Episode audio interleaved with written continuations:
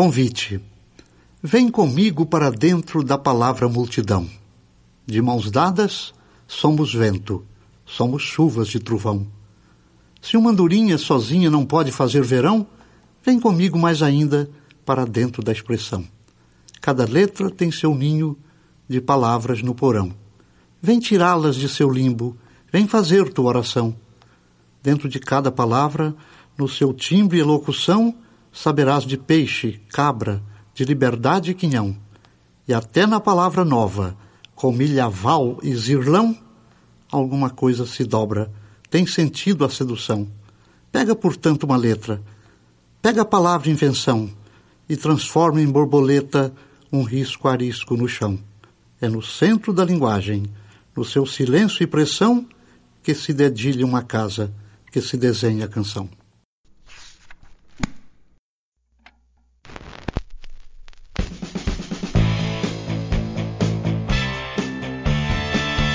Olá, esse é o podcast Filosofia Pop. Eu sou Murilo Ferraz e aqui comigo está o Marcos Carvalho Lopes. Hoje a gente recebe o poeta Gilberto Mendonça Teles, que nasceu em 1931 e é goiano de Bela Vista. Ele é especialista em letras neolatinas, doutor em letras e livre docente em literatura brasileira, poeta e crítico literário. É professor titular emérito da Universidade Federal de Goiás e da PUC do Rio. E é doutor honoris causa pela PUC de Goiás, Universidade Federal do Ceará e Universidade Federal de Goiás. Esse é o nosso episódio número 74 e é um episódio especial com uma entrevista sobre Luiz de Camões concedida pelo poeta goiano Gilberto Mendonça Teles. Ele é um dos nomes mais importantes da literatura de Goiás e ele concedeu essa entrevista para o Marcos em junho de 2018 na biblioteca da casa dele no Rio de Janeiro. No meio dos livros, a conversa-se sobre Camões não podia deixar de dialogar também com a obra poética e a crítica do entrevistado, que volta e meia consultava e fazia questão de ler algo que considerava relevante. A conversa presencial tem suas idas e vindas, silêncios e jogos de espelhos quanto a influências. Nesse episódio nós temos o trecho de Os Lusíadas e o poema Sete Anos de Pastor Jacob Servia, de Luiz de Camões, e O Formoso Tejo Meu, de Francisco Rodrigues Lobo, interpretados pela atriz Maria Elisa. Além dos textos Sertão Camões, Terra a Terra, No Curso dos Dias e Convite, do Gilberto Mendonça Teles, interpretados pelo próprio Gilberto Mendonça Teles. Se você gosta do nosso trabalho, você pode ajudar o programa a continuar apoiando o Catarse do Filosofia Pop em catarse.me barra filosofia pop, a partir de cinco reais por mês. A sua ajuda é muito importante para a gente continuar a manter o programa. Em breve a gente vai criar um grupo de apoiadores para a gente poder trocar mais ideias. Agradecemos aqui os novos apoiadores Ana Carolina Meneghetti, Bruno Gonçalves, Fernanda Braga Pereira, Patrick Cadier Santos, Pedro Mendes Júnior e Renato Aro. Faça como eles e apoie o podcast Filosofia Pop para o nosso trabalho poder continuar. Assine o nosso canal no YouTube em youtube.com.br filosofiapop, siga a gente no Twitter no filosofia pop e curta a nossa página no Facebook em facebook.com.br podcast filosofia pop tudo junto. Você também pode mandar um e-mail para a gente no contato arroba filosofiapop.com.br. O Filosofia Pop é um podcast que aborda a filosofia como parte da cultura. A cada 15 dias, sempre às segundas-feiras, a gente está aqui para continuar essa conversa com vocês. Vamos então para nossa entrevista com Gilberto Mendonça Teles sobre o Camões. Terra a terra. Uma cantiga de gafanhotos caiu de repente sobre a certeza das árvores e rolou pelos campos, confundindo a linguagem dos ventos. E foi sugando o mel, o alimento, a força, o ímã e a solidão do musgo entrincheirado na fratura indiscreta de uma pedra e foi pondo a nu a nuvem, e foi pondo a terra a terra, e foi ensinando aos homens o segredo da terra. Mas foi preciso primeiro colher o espanto dos miosotes. Foi preciso primeiro velar os olhos violáceos que indagavam sobre a exatidão perfeita dos crepúsculos. E foi preciso, sobretudo, que se destruísse a paciência dos homens.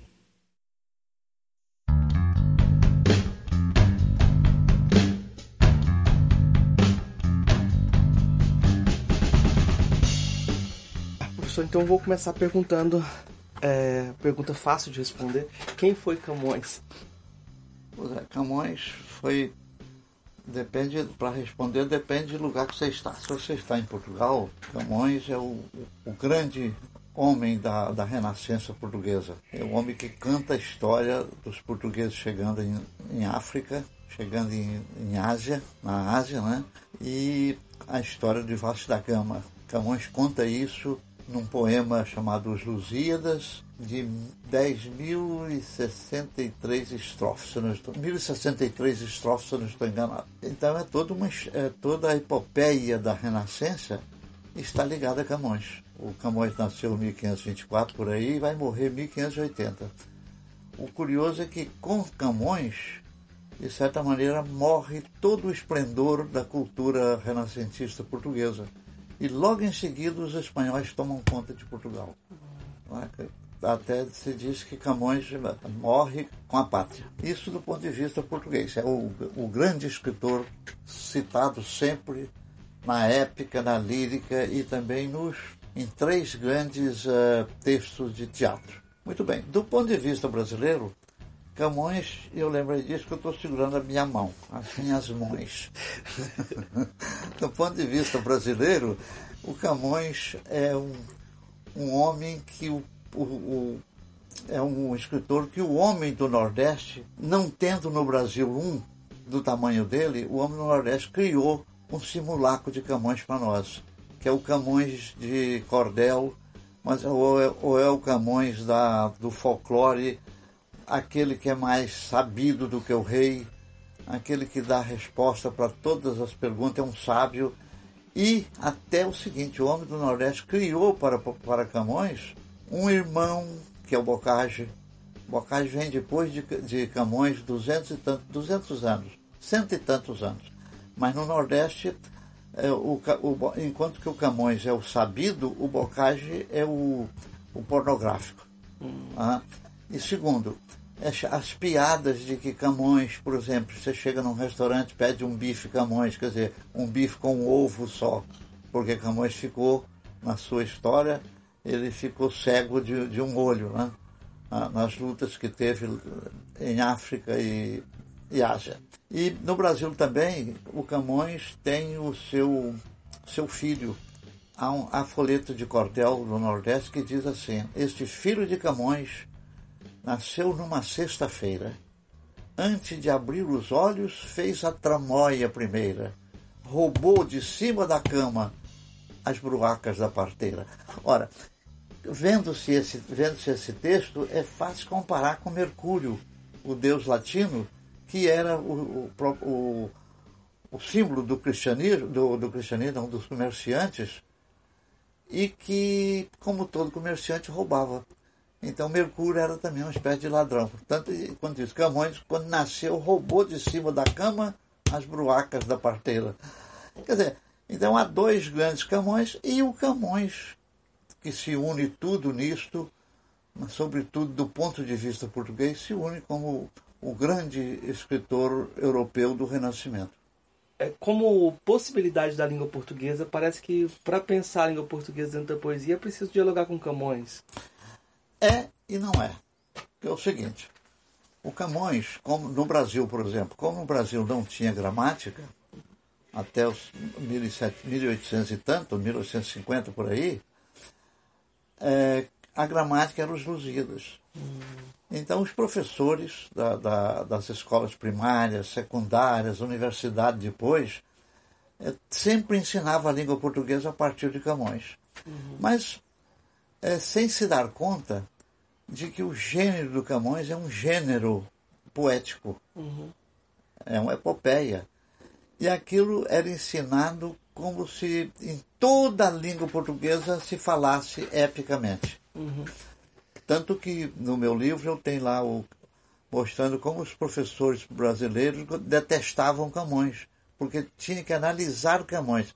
Mas veja, Marcos, analisar o Camões não uma análise literária como fazemos hoje, o sentido literário que está ali dentro, tudo. Analisava pelo sentido gramatical. Eu uhum. estudei assim. Uhum. As primeiras estrofes você tinha que saber onde é que estava o sujeito, o predicado o complemento. Mas outra coisa, na, no Rio de Janeiro, na década de 70, o barão, barão de Paranapiacaba resolveu melhorar Camões e fez então um livro para ensinar Camões para os brasileiros e corrigiu os versos de Camões. Aqueles versos muito difíceis ele punha um, um lado brasileiro na história. Eu não sei, infelizmente, não sei de cor.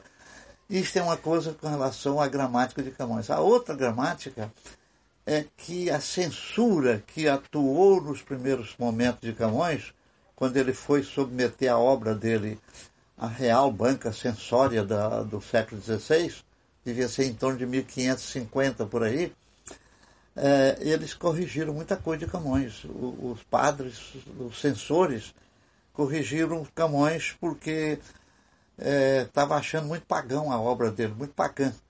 Então, dizem que fez Camões escrever algumas estrofes mais para dizer que tudo isso era mentira, que o Deus verdadeiro era outro. Está hum. lá no Camões, tem uma uhum. estrofe lá que fala nisso. E no Brasil, então, também o Camões virou matéria de censura. Como ele fala na Ilha dos Amores, que os portugueses chegam cansados da viagem de volta, chega na Ilha dos Amores, que possivelmente podia ser os Açores, assim no, no Atlântico por aí, e os portugueses então eh, são recebidos no paraíso. Uhum. As ninfas peladinhas, toda vinha abraçar cada um deles, né? Uhum. E o Camões diz lá, senhora, com relação às ninfas, ele diz melhor é melhor é imaginá-lo que julgá-lo, mas julgo quem não pode imaginá-lo. O que se passava lá naquele momento com os uhum. portugueses loucos para encontrar mulheres e encontram essas mulheres aí. Então, é, o Camões, o lado, o lado de, escolar do, do Camões foi mesmo do Brasil. Foi, então, estudava-se pelos Lusíadas. Gente, agora imagina, menino analfabeto, gente analfabeto lendo os Lusíadas e os professores ensinando só gramática, uhum. porque não sabia. Ou senão, algumas notinhas dizendo a ilha de Taprobana em tal lugar, a ilha tal em tal lugar. É só isso. Era um lado, um, uma leitura geográfica uhum. e gramatical. Ah, então, é, então o Lusíadas virou quase o limite da língua, assim, e isso mata a poesia, de certa forma. Agora, vamos... Não, peraí, deixa eu concluir para essa, é. essa, essa, pergunta que você fez agora, o limite da língua. Pois é, é, é eu falei do Camões quase que da leitura do, do, do Camões, do leitor, o Camões como gramático. Mas o que preciso falar agora é a linguística, do ponto de vista linguístico. Camões, escrevendo os Lusíadas, ele nasceu em 1900, 1524. Escrevendo os Lusíadas a partir de 1550 e vai publicá-lo em 1580, Camões pega a língua portuguesa no momento em que ela está se preparando para, para, para ser a grande língua, como é hoje, é uma da quarta língua do, da, então, o, o, veja que Portugal se torna independente em 1140 e fizeram-se as primeiras gramáticas e Camões depois vai se tornar a epítome, o epí, a epítome, isto é, a, a síntese de tudo que podia ser da língua portuguesa. Uhum. Ao lado de Gil Vicente, eh, Antônio Ferreira, outros escritores da época, Camões é aquele que sintetiza tudo aquilo que vai ser grande na língua portuguesa. Mas é, é, do ponto de vista, vamos dizer assim, mais filosófico, é uma síntese meio monstruosa, né? Porque monstruosa? É, porque ah. se você coloca ele, ele recupera os clássicos, mas já está com o pé quase no, no barroco. Pois é, aí que está. Né? Eu não, também não falei isto, mas quando você pega os Lusíadas, ou os estudos linguísticos sobre os Lusíadas, você vai ver que é o seguinte: Camões pegou muita coisa do latim Tá lá, tem muita uhum. coisa do latim lá dentro. Latim mesmo, latim, latim daquela época. Uhum. Não é o latim clássico de Cícero, é o latim do século XVI, do século XV, século XVI. Pega a, a língua arcaica portuguesa que está lá. A língua arcaica também está lá. Sim. Porque, veja bem, São Camões vai escrever 200 anos depois da, da língua virar, da língua portuguesa virar a última flor do laço como cantou Bilacra. Né? Aí ele vai, vai ter, portanto, o latim, vai ter o, o lado arcaico, vai ter o lado uh, do, do Renascimento uhum. e o lado dele de, de, possível invenção dele, que eu não me lembro agora, mas tem sim. É, quando a gente pensa também na mistura que Lusíadas não é, é um poema épico, mas tem uma dimensão lírica também. Tem. Tem capítulo. Ah, o bonito é o seguinte: como Camões foi um sonetista de primeira ordem, né? Até hoje todo mundo sabe o soneto. Sete anos de pastor, Jacó servia Labão. Sete anos de pastor, Jacó servia Labão, pai de Raquel, serrana bela. Mas não servia ao pai, servia a ela. E a ela só por prêmio pretendia. Os dias na esperança de um só dia passava contentando-se com vê-la. Porém o pai, usando de cautela, em lugar de Raquel, lhe dava Lia. Vendo o triste pastor que com enganos lhe fora assim negada a sua pastora, como se a não tivesse merecido, começa de servir outros sete anos, dizendo, mais servira, se não fora para tão longo amor, tão curta a vida. Servia o pai, eu servia a ela, porque a ela só não servia o pai, servia a ela, que a ela só por ela pretendia, mais Só ou menos assim. pretendia. Eu já não me lembro mais exatamente. E, e o pai, usando de cautela, em lugar de, de, de- da outra lhe deu lia. Aham, aham. Então, essa é um tom meio humorístico e tal. Mas esse lado lírico, ele, ele aparece também na epopeia, como todas as epopeias. Em Camões, no, no- em Homero, na Ilíada, na Odisseia, você tem o lado lírico também. Há momento lá que o texto vai na direção do lírico. Em Virgílio, o lírico está também no momento em que Enéas, eh, passando pelo norte da África, encontra Dido, então tem um amor muito bonito. E ela, depois que ele vai embora, ela se suicida, em Virgílio, na Eneida. Em Camões tem também um episódio de Eneide Castro, o, século, o canto quarto, o quinto, o episódio de Eneide Castro, que é o, a- a- a- é, teatro, é tudo, hoje todo, todo mundo trabalha com isso, que é muito bonito, porque Dom Pedro, Dom Pedro IV, parece que é o, o daquela época, esse Dom Pedro apaixona-se pela, pela, pela empregada, em vez de, pela aia, em vez de ser pela a princesa com que ele devia casar. E aí matam a princesa e ele mata, lá, no, lá mata o, o fulano que a matou e come o coração dela. Quer dizer, há, um mito assim, né? mas há um lirismo também em muitas passagens. E há também humor. Por exemplo, ele está falando de- do, do Veloso. O Veloso é um. Na África, quando os portugueses chegaram na África, eles foram logo atacados num, num outeiro, eles foram atacados pelos. pel- pelos habitantes de lá. E um português vem correndo na frente. Aí o, o Camões, o narrador pergunta, Olá, os companheiros perguntam, olá, Veloso amigo, esse outeiro é melhor de subir do que descer, porque ele vem correndo. né? É, uma- é uma- é um lado humorístico que está também nos Lusíadas. É o que eu sei. É, e, e eu, como o Lusíadas foi escrito já no momento em que as conquistas já estavam dadas, né? É, Você tem perfeito. até um, um discurso que é contra o próprio, as próprias conquistas, que é o discurso do, do velho, do resteiro.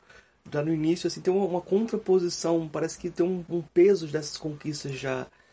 É, o, o velho do Resteiro, é, na partida das naus para, para a conquista, na nau de Vasco da Gama, o velho do Resteiro re- representa um daqueles profetas antigos que chama atenção para os cuidados que deve ter na viagem, pode acontecer. Né? É um episódio muito bonito também, é uma passagem muito bonita. Mas um velho de aspecto venerando que ficava nas praias entre a gente, postos em nós os olhos meneando três vezes a cabeça descontente. A voz pesada um pouco a levantando que nós no mar ouvimos claramente, com um saber só de experiências feito, tais palavras tirou do esperto peito. Ó glória de mandar, ó vã cobiça, desta vaidade a quem chamamos fama. Ó fraudulento gosto que se atiça com alma popular que honra se chama. Que castigo tamanho e que justiça fazes no peito vão que muito te ama. Que mortes, que perigos, que tormentas, que crueldade neles experimentas. Dura inquietação da alma e da vida, fonte de desamparos e adultérios, sagaz consumidora conhecida de fazenda, de reinos e de impérios. Chamam-te ilustre, chamam-te subida, sendo digna de infames vitupérios. Chamam-te fama e glória soberana, nomes com que se o povo nécio engana. Ah, que novos desastres determinas de levar estes reinos e esta gente? Que perigos, que mortes lhe destinas, debaixo de algum nome preeminente? Que promessas de reinos e de minas, douro que lhe farás tão facilmente? Que famas lhes prometerás, que histórias, que triunfos, que palmas, que vitórias. Mas o que eu me lembrei aqui é que no momento em que eu morei em Portugal, eu estive em Portugal duas vezes. Uma vez eu fui bolsista, ou bolseiro, como eles dizem, tive uma bolsa, e outra vez eu fui como professor catedrático da universidade. E eu pude ver os, o, o seguinte, eu pude ler bastante sobre Camões, porque eu estava preparando a quarta edição que acabou saindo lá pela Casa da Moeda, Imprensa Nacional Casa da Moeda de Portugal. O que eu vi é uma, uma coisa bonita que é o seguinte, que de um lado você tem Camões, 1580. Do lado espanhol você tem o você tem o Cervantes, uhum. o Dom Quixote. Uhum. Então, de um lado, de um lado é, Camões, 1580, morre. Ele morre também com a pátria e tal. E do outro lado, por volta de 1610, vem o, o Dom Quixote. Então, um estudioso lá em Portugal diz o seguinte, que não são, não são, na verdade, duas epopeias. As duas estão juntas. Ler uma corresponde a ler a outra. Uma, essa aqui, a do Camões, é trágica. Uhum. A outra é irônica. É a ironia que os espanhóis também, depois de conquistar a América, de ter tudo em mão, cai também, começa a cair a sua força política. Né? Uhum. Compara que não basta ler um livro, tem que ler os dois. Uhum. São duas páginas de uma mesma epopeia da Península Ibérica. Uhum. Compreendeu? Aí, dentro do, do, da ideia de que depois do. O Camões, ele. Quando ele morre, uh, o Espanha já tinha unificado com Portugal não? Como Quando o Camões morre, a Espanha estava unificada com Portugal? Não, não, não. Depois que ela vai tomar Portugal. Ah, e tá. vai ficar até 1640. Ah, tá. Até, aí os portugueses rebelam e tomam e tem a restauração. A grande praça lá em Portugal, no, no, no centro da cidade, é a, a, Praça da Restauração, que ele não, fa, ele não fala restauração, ele fala restrição. Ah. É mais ou menos assim, restrição. ah, se a gente pegar, a gente está falando da continuidade entre as duas narrativas, do, do Lusíadas e do da, do Dom Quixote. Aí é interessante ver que o Lusíadas não tem um, não tem um final épico no sentido Esse é trágico. A redenção e ah. uh, parece ter uma saudade já marcada no, no próprio é, final exato. do. O final dos Lusíadas eh, tem um verso assim, ó, não mais musa. Não mais, quer dizer, ele pede a musa para não contar mais nada. Não mais, musa, não mais, que eu tenho, que, a, que eu tenho a, a, a, agora tristeza, a van tristeza que, que aparece lá. Uhum. É, de, de, cantar, não os portugueses, mas essa pátria, de, essa van tristeza está aí. É, portanto, aquilo que eu falei de é trágico. Uhum. É uma tragédia, porque Portugal dominando o mundo também, uhum. já está caindo agora, já a, a, internamente as coisas estão muito complicadas politicamente parece que o grande o ponto alto da, da, da, da, do percurso não é nem encontrar a Índia, é voltar a encontrar a Ilha dos Amores, né? E depois que sai da Ilha dos Amores, parece que tudo é decadência também, não tem... Não tem... A Ilha dos Amores é uma coisa muito bonita que o Camões faz para compensar o trabalho que os portugueses tiveram. Né? E Camões era um desses heróis. Uhum. Quer dizer, ele não fala dele, mas ele é um dos heróis que, que participaram dessa aventura. Veja que Vasco da Gama é 50 anos antes de, do, da escrita do Camões, 50 e tantos, porque Vasco da Gama é de 1492, se não me engano, né? Uhum. Quando ele, sim, a, sim. a Armada de Vasco da Gama sai. E depois vem de Pedro Alves Cabral, 1500. E os Lusíadas vão ser escritos a partir do, da metade do, do século da, do século XVI. É, quando você pega hum, a história de vida do, do, do Camões, é, tem essa dimensão dele ser um, um dos heróis portugueses, alguém que realmente viveu essa, essa expansão portuguesa, mas tem uma vida amorosa também que vai repercutir na lírica dele de uma forma muito forte, né? Ele era um homem por volta dos. Ó, nascido em 24, 34, 44, em torno dos 20 anos, ele estava com. Era 1900, 1544, né? Ele estava em torno de 20 anos. Se a data de 24 é certa, porque há sempre uma pequena controvérsia aí. Então era um homem amoroso, era um, era um cidadão de um, de um, um, de um momento em que o rei era Dom Emanuel, o venturoso, né? Uhum. havia uma série de, de euforia que depois vai cair. Uhum. E, e, Camões, então, é, é, é conhecido como o, o, homem que namorava muito, brigava, tá, várias, várias namoradas, inclusive lá na Índia, a famosa Dinamene. Uhum. Dinamene era uma, uma mulher da Índia, chinesa, se não me engano, que foi namorada dele também. Né? E diziam também, isso não, está nos Lusíadas, está, está nas biografias paralelas. Uhum. Ele, o, o Trinca Forte era o apelido dele, que ele brincava com, com espada, etc. Né? E, na, e namorou uma mulher do, do, do Passo, uma mulher do Palácio. Uhum. Dona Caterina de Ataíde, se não, me, se não me engano. Eu já estou agora, talvez, fazendo confusão que dessas coisas que eu lia muito na vida uhum. antes de escrever os dois volumes. Camões e a Poesia Brasileira, o mito camoniano na língua portuguesa. É. Depois eu peguei esse mito camoniano, essa, essa parte que está aqui, uhum. e me pediram lá na Universidade do Porto, que é chamada Universidade Fernando Pessoa, me pediram para publicar uma, uma, outra coisa sobre Camões. Aí eu ampliei esse trabalho aqui com o título de ó, O Mito Camoniano. O Mito Camoniano é publicado pela Universidade do Porto, que tem o, o nome de Universidade Fernando Pessoa. Então, este livro aqui do, da Casa da Moeda, ele está na quinta edição. Ele teve quatro, três edições no Brasil. Hum. Ele teve três edições. A primeira foi pelo, pela Casa de Rui Barbosa, foi o prêmio que, que eu ganhei.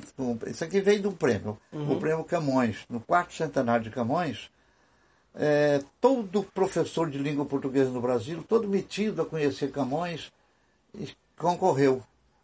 E eu tinha um trabalho que era Camões e a Poesia Brasileira, que eu vinha trabalhando aí, eu vinha estudando. Drummond me ajudou muito. Hum. O poeta Drummond de vez em quando ligava para mim, Gilberto, você já viu a revista tal? Você já viu o livro tal? Eu vou mandar para você. E mandava para mim, lá falando de Camões. E eu fui uhum. juntando esse material todo, né? Então fiz a primeira edição, ganhou o prêmio, deu muito o que falar, porque os grandes professores de língua portuguesa ficaram de lado. Uhum. Eu, que não era professor de língua portuguesa, ganhei. Uhum. Mas eu sabia escrever mais do que ele. Eu acho que sim. E o, então depois veio a segunda edição feita pela, pela editora Quiro, lá em São Paulo. E veio a terceira editora, a terceira edição feita pela, é, por uma, é uma boa edição até, terceira edição, sempre aumentada, cada uhum, edição uhum, aumentava. A edição feita pela, pela Universidade de São Paulo com uma outra editora que era o Livros Técnicos Científicos. Uhum. A partir daí a edição foi feita em Portugal. É, mas, uh, eu acho assim que quando a gente fala do, do desse livro, é, eu acho que tem uma coisa interessante na história da crítica literária brasileira, que essa análise aqui vai ser um, ter um ponto um, que eu acho que é, que é importante. Quando você compara, por exemplo, com uh, os Estados Unidos, na década de 70, 72 por aí, o Harold Bloom vem com essa história de angústia da influência. Que todo é. poeta é, acaba lutando com outro poeta, todo poema vem de outro poema. E de certa forma, essa análise que você faz do Camões, colocando ele é quase no centro do, do. Mas não com um trabalho mítico, ah, não é uma luta mítica, mas é uma luta que você, você mostra que a própria linguagem, você tem essa herança linguística, né? Dentro do que você falou aí, vale citar uma coisa. É, pelo meu livro do Camões e a Poesia Brasileira, é, é, eu tratei com a influência, tanto que é algo que eu trabalho aí, a teoria da influência, né? Sim. Influir, é, isto é, entrar para dentro da obra do outro, o outro entrar para dentro do seu pensamento. Sim. É uma dupla, é uma, uma é uma coisa de dupla mão, uma que vai e outra que volta. Né? Uhum.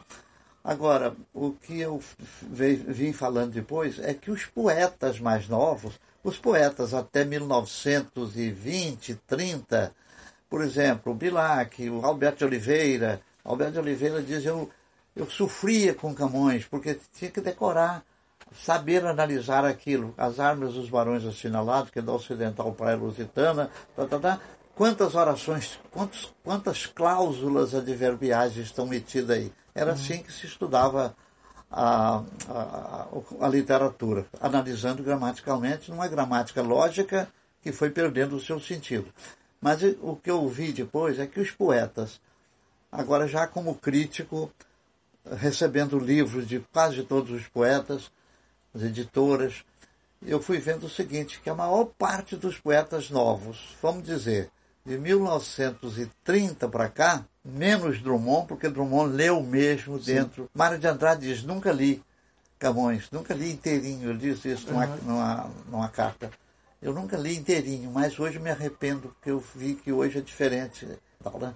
Mas o que eu vejo então, para concluir, concluir isso, é que os poetas novos não leem o Camões, leem o, o, o que os outros falaram do Camões. Então, as citações de Carlos Nejar, uh, muitos desses poetas novos, tá? essas citações são dos textos já citados. Uhum. O mesmo acontece com Fernando Pessoa. Você ouve a, a mitificação de Fernando Pessoa. Você acha, todo mundo cita Fernando Pessoa, mas o que, que cita de Fernando Pessoa? As mesmas coisas a, a minha pátria é a língua portuguesa. Uhum. Segundo, é, o mito é o nada que é tudo. Uhum. Todo mundo você vai ver cita isso. Ou se não, aquela coisinha que nem é do Fernando Pessoa. Fernando Pessoa também pegou de, de Virgílio, uhum. que é o. Quando ele diz, o poeta é um fingidor, sim, sim. finge tão completamente, finge, finge, chega a fingir que é dor, a dor que devera sente. Esse fingidor, eu falei que era de Virgílio, não dos gregos, uhum. de um poeta grego do século V, Solon. Uhum. De Solon, fala lá que eu, todo poeta mente. Eu pus isso na. Eu pus a epígrafe em grego na, num dos livros meus. Uhum. Todo poeta é mentiroso, todo poeta mente. Uhum. Então, é uma, é, isso é uma tradição que vem e que Fernando Pessoa, no século XX, pegou. E, e deu um sentido muito bonito, fácil de guardar. Conclusão. Eu acho que os poetas novos, todos eles estão dentro da influência, mas sem ler a obra original. Uhum. Leia, leia o lido. Uhum. Lê o que o outro leu. É, aí já é uma teoria bem forte sobre como a, como a poesia mesmo é escrita. Já é uma teoria que, é, que é sua, que é, que é uma percepção de como ah, o silêncio está na base da, de toda a escrita também. É, como há um diálogo implícito entre toda a poesia também, entre toda a palavra. Sim, mas só que eu não compreendi o negócio do silêncio aí. Você falou. Me explica de novo. Ah, tá. Eu não. Eu, eu vou, muito rápido. É, quando a gente. O, o Harold Bloom, é, a teoria dele é que hum, todo poeta luta com outro poeta uma luta de vida e morte, né? É aquilo que o Freud falou, portanto, de matar o pai. Isso, matar basicamente isso. Os espanhóis que... dizem matar, é preciso matar o, o, o pai para poder ser dono daquela. Da, isso, só que aí você, você nega, nega essa influência, você nega a influência porque você quer ser, ser superior ao outro, né? Hum. Aí eu fico.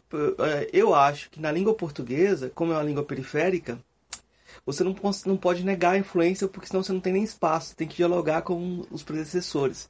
Eu acho isso, mas isso é uma coisa. Ou isso seria coisa da modernidade. Ah, mas porque, é claro que na, na, na, literatura clássica você tem também. Uhum. Por exemplo, o poeta que fez no século I antes de Cristo, que escreveu a Batracomiomaquia, uhum. a luta dos, das rãs e do, do sapo. Da, da, das rãs e batraco é sapo, né? Uhum. E, e rato. A, uhum. Da luta das rãs e, do sapo, e dos Os ratos. ratos. Uhum. É, é Homero. Ele pegou Homero e, e, e, e, deformou a figura Sim. de Homero. Por exemplo, imagina, eu, Aquiles, o homem imenso, né? vira na, na batracomiomaquia, vira um ratinho, mas com, a, com, com o escudo de Aquiles, com aquela coisa toda. Né? É uma influência 800, 700 anos depois, uhum. mas ficou lá. E muitos outros textos, né? Então, eu acho que tem dois lados. Então, tem esse diálogo com aquilo que já foi escrito e tem a busca por traduzir um silêncio. A busca por traduzir, dizer aquilo que não foi dito. E aí você tem duas, duas possibilidades. Dizer o que não foi dito no seu tempo, ah, essa busca por dizer o que não foi dito no, no seu tempo, e buscar a origem dos, de quem primeiro disse isso. Né? Então tem é, dois. É muito difícil achar essa origem, mas é. quem lê o clássico vai acabando fazendo a relação. Né? Uhum. Eu, quando eu estava lendo os poetas para fazer esse livro Defesa da Poesia, é, é, toda a parte de Homero até de Homero até século XVI, no século XV, né, até, por exemplo, Dante, Boccaccio, Boccaccio até Boccaccio, mas o último deles é Boccaccio. Eu descobri coisas assim também de outros poetas, mas não tinha muita importância, para mim era coisa pequena. Uhum. Mas essa influência que você fala para no silêncio, eh, em silêncio, vamos pensar o silêncio. O silêncio é o que não se diz, é o que se cala. Uhum. Quando se cala, já foi dito, já foi pensado. E já sendo pensado, já está meio silêncio. Agora, tá. Se se disse, se, eh, se se calou, é porque ele pensou uma coisa e imediatamente houve um juízo de, de, de competência. Valeria a pena dizer isso ou não? Então, a, a gente está dentro da esfera do silêncio. Não. Mas tem aquele silêncio que não se cala por não se saber dizer. Hum, é isso. Eu, eu... Ou por pegar a partir de um outro. Uhum. Aí vem a influência da, da outra pessoa, quer dizer, desde que ele leia, né? Uhum. Desde que ele seja um camarada que está buscando, senão se perde. Uhum. Eu, no Marcos, eu falei sobre o silêncio, uma coisa que eu gostaria até de ler para você. Tá. Porque você está tocando num problema que também me é caro, porque a toda a minha poesia, numa certa época, até a sociologia goiana, está muito marcada pelo silêncio, que é a palavra silêncio. Nesse livro aqui, Brumas do Silêncio, olha, uhum. o título, Brumas do Silêncio, eu chego um momento que eu descobri umas coisas curiosas. Deixa eu ver se acho aqui. Ó. Ora, usado pelo poeta, pelo escritor, a palavra e mais que a palavra, o nome silêncio, conota as possibilidades semânticas da língua portuguesa e se põe à disposição da inventividade de qualquer criador. E, logicamente, a serviço do leitor, do crítico, do leitor especial, que é o ensaísta, o historiador da literatura e o da literatura comparada. O termo silêncio pode servir pela sinestesia como possibilidade de penetração das várias franjas de interferências como se dá, por exemplo, com a ótica na percepção de um máximo ou de um mínimo de intensidade luminosa. A franja do mistério em torno do silêncio, ou a franja do silêncio em torno do mistério, num poema ou em qualquer texto literário, pode ser melhor examinada quando se leva em conta as interferências. E aí eu dou o exemplo do escuro da pronúncia. Mas tem mais coisas aqui dentro sobre a teoria do silêncio. Uhum. Que depois que eu escrevi, eu pensei, poxa, por que, que eu não pensei nisso antes? Só fui pensar agora. É. Depois, eu usava muito, porque a palavra silêncio para mim é muito bonita. Mas será que você não pensou porque. Uh, não pensou na, na ensaisticamente, mas poeticamente eu estava pensando. É, mas o que eu falo também aí, nesse, nesse texto, é que o silêncio, a, a, a estrutura fônica do silêncio, uhum. olha, começa com um si. Uhum. Começa com uma sílaba abafa, é, abafada, lem. E começa com a repetição desse si em forma de cio. Então uhum. há uma zona erógena, erótica do, em torno do silêncio, que a gente pode aproveitar. A gente não falou da, da lírica do Camões da importância da lírica do Camões e nem do teatro camoniano, que o teatro. Eu falei, mas não, eu só dei, tentei dar um exemplo que eu sabia de cor, uhum. mas a, a lírica eu considero até hoje, quer dizer, 400 anos depois, ela de mil, ela, é, é, foi publicada depois de Camões, Sim. depois da morte dele, 1595. Hum. A lírica de Camões tem dois grandes problemas. O primeiro problema é que é, quando se fez a coleção dessas lírias, Camões já tinha morrido. Hum. Então, muita coisa que estava, poemas bem feitos, poemas bonitos, foram incorporados à lírica de Camões. Hum. Por exemplo, eu quando estudei Camões a primeira vez na, na, no liceu, lá em Goiânia, aquele poema que fala assim, Fermoso tejo meu, quão diferente te vejo agora e vi a ti foi te, trans, a ti foi te tornando a própria enchente, tá, tá, tá, tá, tá, tá e, e termina de uma maneira muito bonita. Formoso Tejo meu, quão diferente! Te vejo e vi me vês agora e viste. Turvo te vejo eu, tu a mim triste, claro te vi eu já, tu a mim contente. A ti turvou-te o grosso da enchente, aqui o teu largo campo não resiste. A mim mudou-me a vista em que consiste, estime eu ser contente ou descontente. Já que fomos no mal participantes, sejamo-lo no bem, ó quem me dera, que fôssemos em tudo semelhantes, mas logo vem a fresca primavera. Tu voltarás a ser o que era dantes, eu não sei se serei que dantes era. Eu não sei, agora nesse momento eu não sei de cor. Eu posso é. depois preparar para você e transcrever isso. Tá Mas esse poema não é de Camões, é, é de Antônio Ferreira. É, como era um poema muito bonito e tudo de bonito na época, o mito era em torno de Camões, ele incorporou. Uhum. Então, assim, uma das coisas que o professor Lodegar, que morreu o ano passado, o professor Lodegar veio trabalhando nisso, é uma honra dele, porque os, os portugueses não fizeram um trabalho como o dele. Uhum. Foi é, selecionar o que era realmente de Camões, baseado em critérios de edições de texto. Uhum. Né? Então, esse é um grande problema. A gente está lendo hoje certos, certos poemas achando que é de Camões e não é. Uhum. Ainda tem isso. A professora Cleonice uh, foi fazer isto, fez o contrário. Ela achou que para estudar Camões tinha que estudar tudo que pensam que é de Camões. Cleonice juntou tudo. Portanto, são obras desse tipo engrandece a pessoa, engrandece, mas não tem valor científico. Perde o valor científico. No caso do Camões, então, tem esse problema. E sabe que esse problema, você não gosta que muda do que você está perguntando, mas precisa mudar. Uhum. Nós temos o caso também de Gregório de Matos. Uhum. O Gregório de Matos Guerra, que os baianos acham que você é da Bahia, eu sou do Bahia. Maneira, você é goiano, baiano. Né? Então, é, os baianos acham que eles são donos disso. Todo mundo quer saber, quer fazer tese sobre, sobre, Camô, sobre Gregório, uhum. e sem saber que existem mais de 20, é, é, 20 coleções diferentes manuscritos da obra de, de Gregório de Matos. Eu, quando morava em Portugal, fui chamado pela Casa da Moeda para fazer uma edição, uma, uma, antologia de Gregório. Fiz, ela está uhum. aí publicada. Eu pus o título de um verso dele: Se souberas falar, também falaras. O que, que eu mostro lá?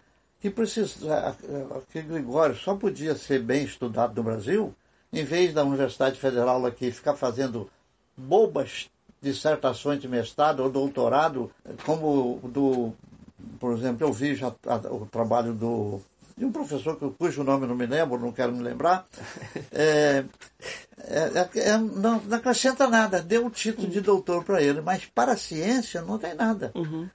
Então, nessa antologia que eu fiz em Portugal, eu dizia que só uma comissão mista, Brasil-Portugal, porque há muitos textos do, do Gregório que poderia depois preparar a edição para, para a grande edição, uhum. é, que tem um nome especial para isso.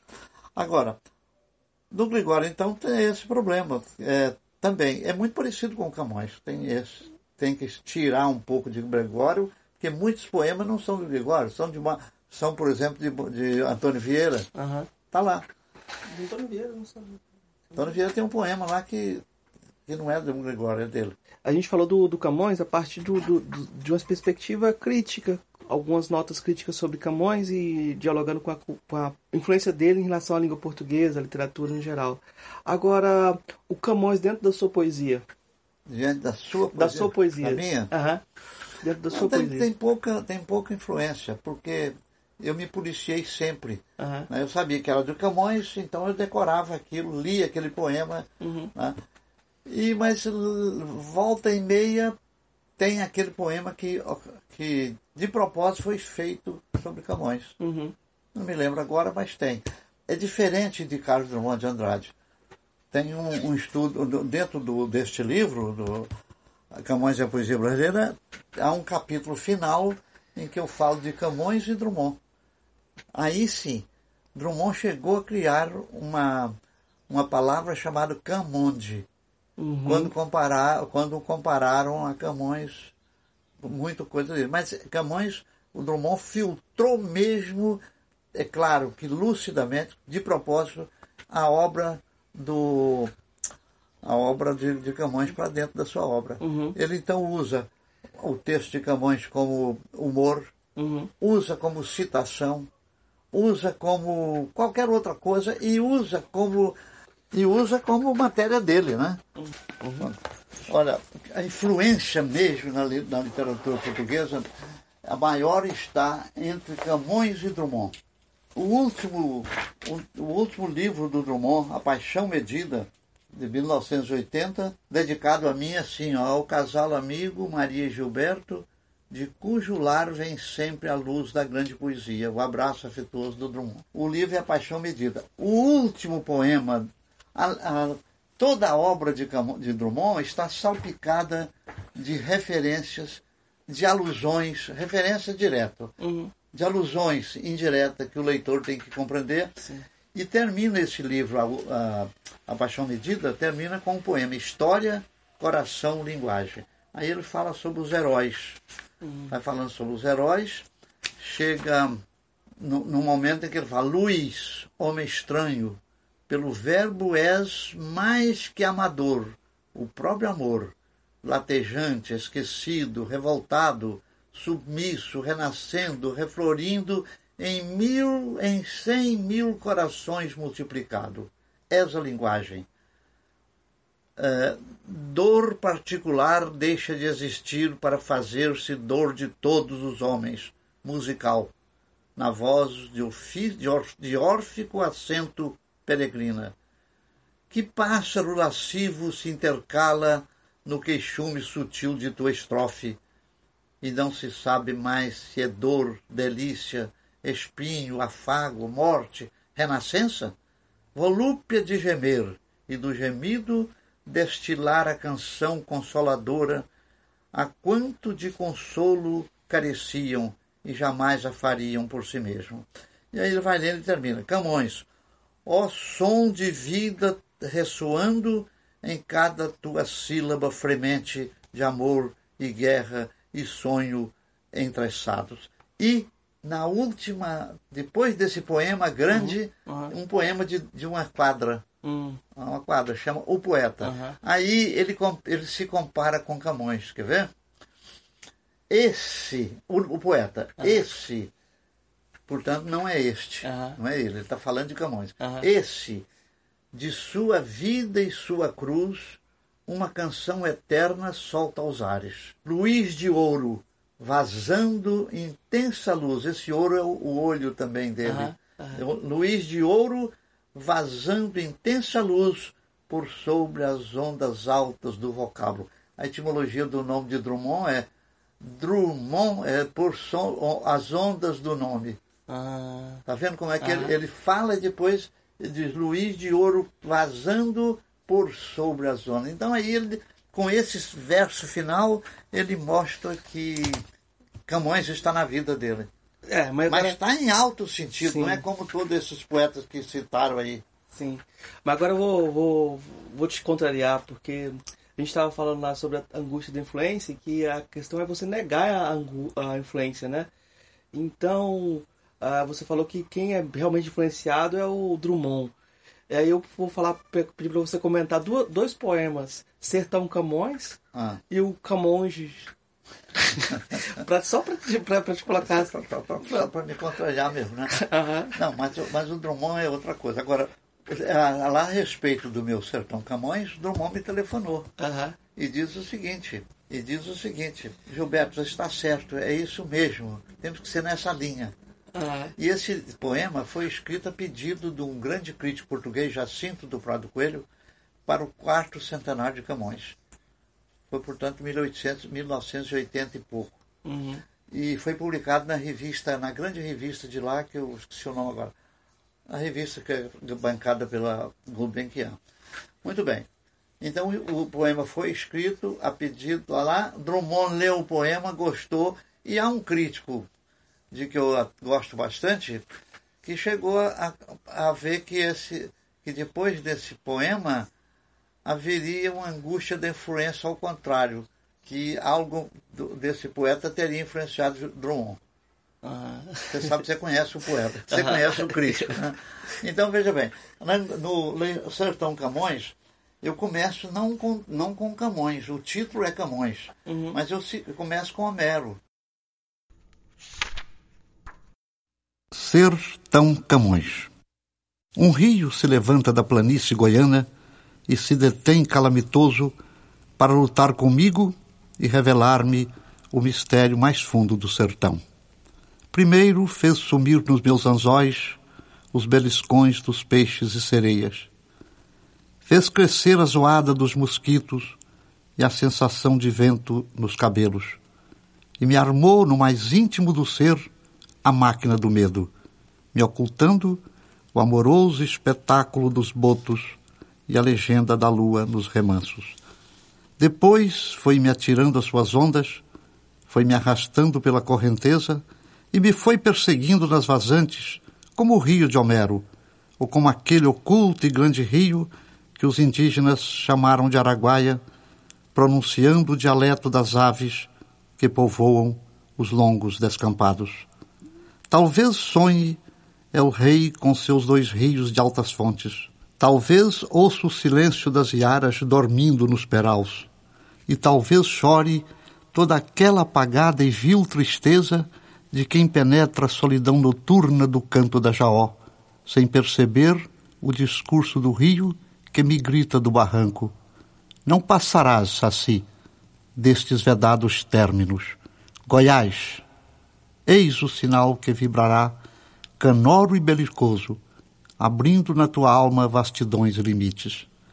Terás sempre o sal da terra e a luminosa sombra que te guia e divide e te faz duplo, real e transparente, mas concreto nas tuas peripécias. Nada valem tua cabaça de mandinga, o aroma de teu cachimbo e o mágico rubor de tua carapuça. Nada vale a tua perna fálica pulando nos cerrados. Há vozes que te agridem e dedos levantados te apontando nas porteiras, nas grotas, na garupa das éguas sem cabeça, como há sempre uma tocaia, um canivete, um susto, uma bala perdida que resvala em tuas costas. Mas ainda tens de nutrir tua vida nas imagens da terra. Ainda queres, como nunca, alegres campos, verdes arvoredos, claras e frescas águas de cristal que bebes em Camões. Todo o teu ser, tão cheio de lirismo e de epopeias, tenta escapar sem vão aos refrigérios dos fundões de Goiás. Assim me disse, e queixoso voltou ao leito antigo, deixando-me perplexo e mudo, como se junto de um penedo outro penedo. Minha perna se foi enrijecendo. Foi se tornando longa feito um veio, uma pepita de ouro, o estratagema de uma forma visual que vai possuindo as entranhas do mapa e divulgando a beleza ideal destas fantásticas e vãs façanhas, velhas, mas tão puras, tão cheias de si mesmas, tão ousadas como o rio de lendas que se cala mitoso na linguagem. Porque um rio se levanta da planície goiana e vem discutir comigo, e vem falar comigo e tal. Ora, logo na, na, na, na Ilíada de Homero, quando os, os, gregos já estão sitiando Troia, o rio Escarmandro é um rio que banha Troia. Uhum. Quando vê Aquiles correndo atrás de um troiano dizendo nem o rio te salvará, o rio se levanta e começa a jogar água na, casa, na cara do Aquiles. Uma imagem belíssima, né? uhum. né? grande imagem. Então eu parto daí, olha, um rio se levanta da planície goiana e vem lutar comigo, tal, tal, tal. Esse rio é o Araguaia. Hum. que eu fiz? Eu comparei o Araguaia com, com o Escarmandro, né? Uhum. Depois eu meto o Camões. Ali o, o Camões está bem dentro. Tem há estrofes que são com versos totalmente feitos de Camões, mas são versos muito conhecidos e o poema, o, narra, o narrador do poema diz: agora com Camões, tá, tá, tá. Uhum. O leitor perceberá, percebe que eu não estou roubando o verso, eu uhum. estou citando. Uhum. Né? Citando e, como eu falei agora há pouco, uma coisa é citar, outra coisa é sugerir, né? Com, uhum. qual é a outra palavra que eu usei? É, é, sugerir e citar e outro é falar, mas falar indiretamente. Né? Uhum. Né? Então, o, o, esse poema é um poema longo e ele está ligado a Camões com versos dentro de Camões, mas começa com Homero. Com a linguagem também. A linguagem, tudo, enfim, estou brincando todo ali. Agora, isso é o, é o poema. Mas o outro Camões é o ah, seguinte... Não, mas só para ficar nesse poema ainda do Sertão Camões, ah. essa ideia de trazer Camões para o sertão também é, tem uma forma de uma forma de também uma, uma poética de como ou uma poética de como lidar com os clássicos também não? Pode ser pode ser Márcio. Pode ser pode ser que você está falando e eu, eu, acho que dentro de um poema assim cabe bastante observações. Agora por que Camões por que Camões no sertão? Eu, primeiro eu sou do sertão. Eu uhum. sou de Goiás.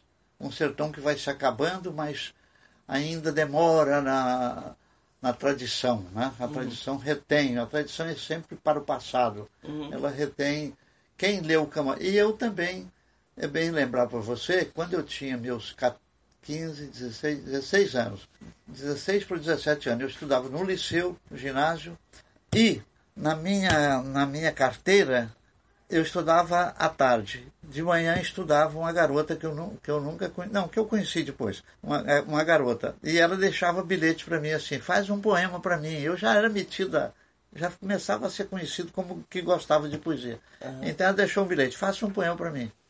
Eu fazia poema para ela e assinava Camões Goiano. Uhum. Compreende? É, uhum. é, esse lado. E agora, mais ainda do que isso. Quando eu fui fazer Camões, a poesia brasileira, eu estava preparando, eu fui ao Nordeste, eu fui muito ao Nordeste morando no Rio de Janeiro. Uhum. Basta ver que no Ceará eu fui pelo menos umas 10 vezes. Eu chamava para conferência, chamava para examinar a tese e tal. E, o, e lá no Nordeste, na Paraíba, com um amigo meu, Sérgio Castro Pinto, escritor, um excelente poeta, ele me levou para conhecer as, as histórias que os nordestinos contam sobre Camões.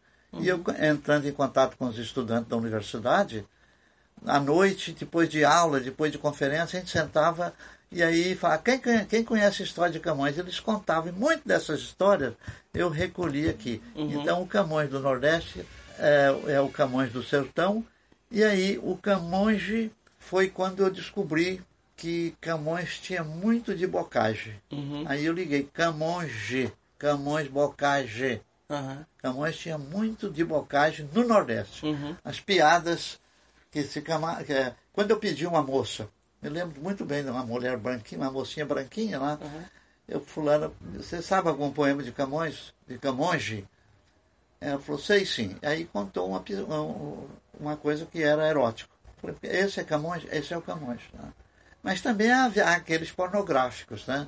Como o camarada escreve o seguinte, o, Cam, o Camões é, o Camões do Nordeste era um homem que não tinha um olho também e que gostava de uma cachaça e era grande improvisador. Então o dono da, do, do botequim falou para ele: Eu não posso vender fiado, mas eu posso te dar uma garrafa se você fizer um poema e eu deixar aqui para ninguém comprar, pedir fiado. Aí ele diz: Camões improvisou. Para não haver fiado aqui neste barracão, só vendo cachaça a corno filho da puta e ladrão. Ninguém é, ninguém pede. então, é, o que eu posso falar disso aí? Embora o Camões tenha muito que explorar mesmo. Há um artigo publicado nos Estados Unidos, um espanhol, esse espanhol publicou um artigo analisando muito bem o meu poema Camões. Camões não, Sertão Camões. Se você pega dentro de uma perspectiva da filosofia, parece que o Camões está no meio do caminho também, né? cheio de contradições também entre esse classicismo e esse barroco, né? No poema mais famoso da lírica talvez seja aquele Amor é fogo que arde sem se ver. Não, esse é um dos mais citados, mas é, Não é, é, famoso. é famoso e quase ninguém lê tudo. Mas como o rádio, os cantores, os seus Gilberto Gil, esse pessoal ou Caetano Veloso, Renato Russo, Renato Russo levar, é, trataram de, de estudar o, citar Camões. Mas no meu livro, O Camões e a Poesia Brasileira, nessa edição de Portugal, é, eu, eu começo a estudar o Camões, primeiramente estudando a linguagem literária, a relação da linguagem literária com a linguagem não literária. Uhum. Depois, eu falo da história da literatura, da literatura comparada e do processo poético e retórico da poesia no século XVI. Camões publica em 1580. Né? Uhum. E depois eu falo nos três sistemas do livro, isto é, o sistema da épica, sistema no sentido de, de análise literária, sobretudo do estruturalismo. Uhum. Um sistema que comporta a linguagem, o estilo do, da epopeia, um que comporta a linguagem e estilo da lírica, e o outro que comporta a, a variante expressiva, isto é, como Camões expressou isso em relação à língua portuguesa e a gente compara com a língua brasileira, com a língua do português no Brasil. Depois, veja bem, aí eu trato do português quinhentista, que está lá na obra dele, uhum. o português brasileiro e, para documentar isso, eu estudo um, um fenômeno retórico, a rima na poesia de, a, a rima na poesia de Camões. A rima esdrúxula, desculpa. O que, que é rima esdrúxula?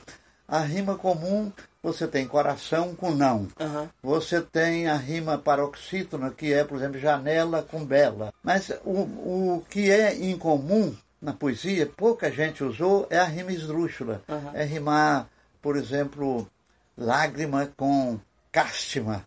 Eu criei a palavra agora porque não me veio uma rima exatamente.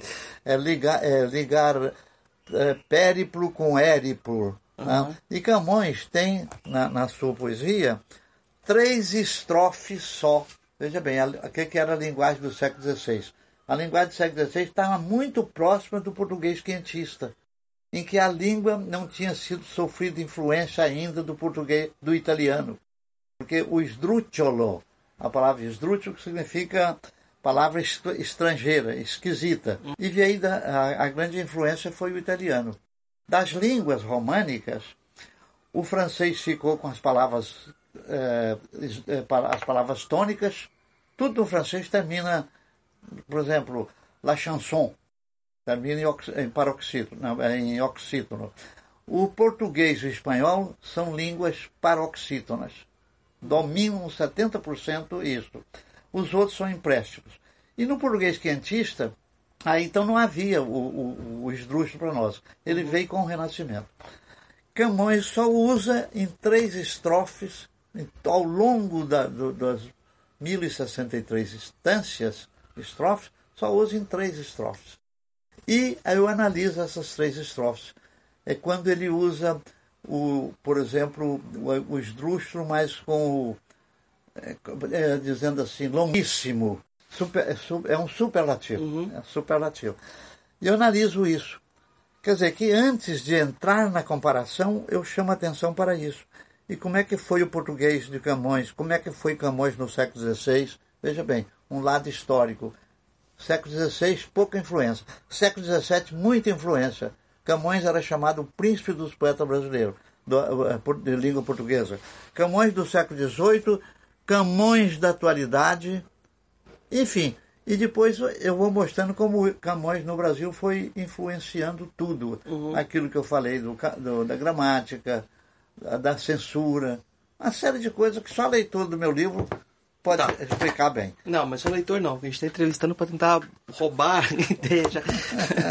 mas olha só, a gente falou do, do, do Camões sendo apropriado pela, pela, pela literatura brasileira, e esse Camões do Nordeste, é, parece essa apropriação ser a própria possibilidade de criar uma literatura brasileira que não seja seja uma apropriação da língua portuguesa própria. Quando houve as independências dos países africanos, muitas, 1970 muitos casos. por aí. É, na década de 70, muitas vezes aconteceu de você ter a, a, figura, a figura de Camões ser execrada.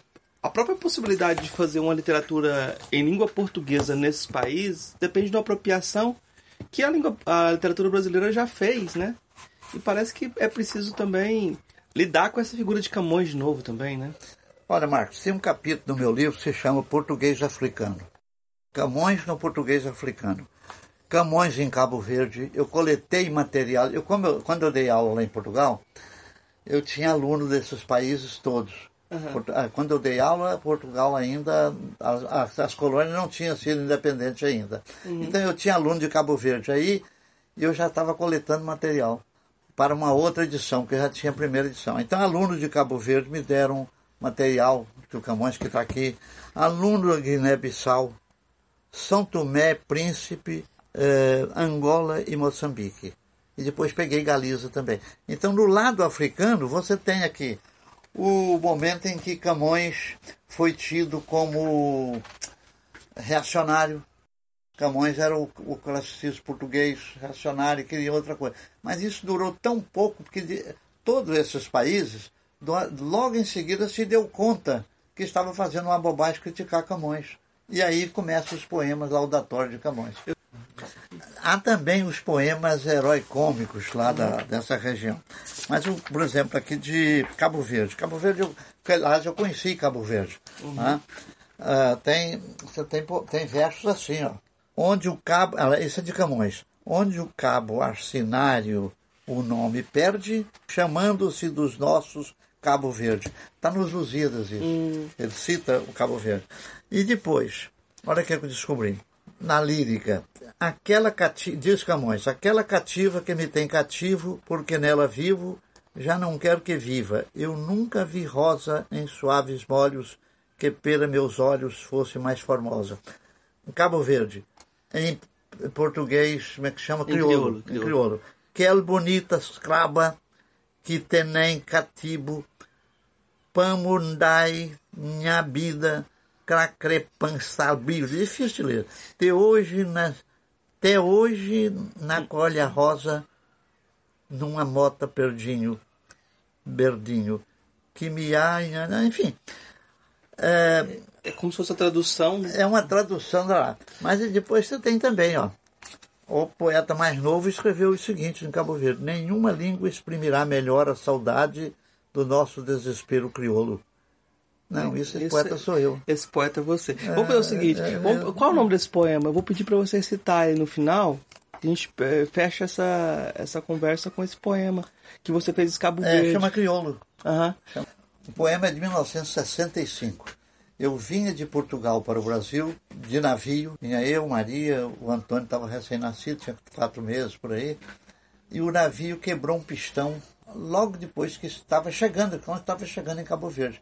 Aí avisaram, vocês vão passar uns dias aqui em Cabo Verde até. E eu passei uma semana. Logo depois, Cabo Verde vai se tornar independente. Crioulo, para Tuta de Melo, era um, um grande comerciante de lá. É preciso partir. E o dia inteiro a noite inteira, a todo instante, e mesmo no mais obscuro silêncio do arquipélago, o mar penetra os nossos ouvidos persistentes. É preciso partir, como os navios e os pássaros, como os homens estranhos e as mulheres de cabelos de espuma. É preciso partir como, como as pedras que carregamos, curvando os nossos corpos para o chão violento dessas ilhas. É preciso partir como destino, que disfarça este sopro telúrico, este gosto de mastigar a solidão dos morros e das praias. Há uma voz para além das montanhas, no rumor dos ventos inumeráveis. Há uma voz que fere os nossos sonhos, como uma lâmina de fogo nos mastros. Um canto de esperança e de incêndio nas nuvens para o oeste. Mas em vão o mar estende a linguagem colorida de outros portos. Em vão os olhos se alongam tristemente para além das montanhas, bordejando outro sonho maior que cobre os tempos e é tão grande e tão pesado como a sombra que retém os nossos gestos no balanço das ondas neste mar que é sempre o mesmo unindo o nosso ideal de evasão e sortilégio. Aqui estamos nós, rodeados de oceano, passeando a nossa tristeza nos soluços e nos rastros dos navios que passam para o oeste. Nenhuma língua exprimirá melhor a saudade para abafar o calor que trazemos no sangue. Nenhuma língua exprimirá melhor a saudade dos nossos desespero crioulo. E nenhuma terra poderá conter melhor a nossa angústia de ficar e partir para construir o signo mais vasto da nossa liberdade. no curso dos dias. Agora que me vou, é que me deixo ficar perdidamente nesta estrada. Vou numa roda viva, mas sem eixo, uma coisa futura, mas passada. Vou e não vou, e assim se vai compondo o que me está aos poucos dividindo. Não a zoada azul de um marimbondo, mas a certeza de um amor tão lindo. Alguma coisa vai ficando além do tempo em que me dou e me reparto. Ficou meu coração, ficou batendo, batendo na penumbra de algum quarto. Ficou o que mais quero e vai comigo, tudo o que amei e que ficou amado. Talvez esta esperança que persigo como uma sombra andando no cerrado. Ficou este poema, cujas musas molharam algum curso seus cabelos para compor as novas semifusas dos meus silêncios, dos meus atropelos. Mas no curso dos dias que há por dentro de cada um de nós, na nossa história, alguém por certo encontrará o centro de tudo que ficou na trajetória. E o que ficou, ficou. Raiz noturna, enterrada nas ruas, nos quintais. Vento varrendo o pó de alguma furna, chuvas de pedra, alguns trovões, Goiás.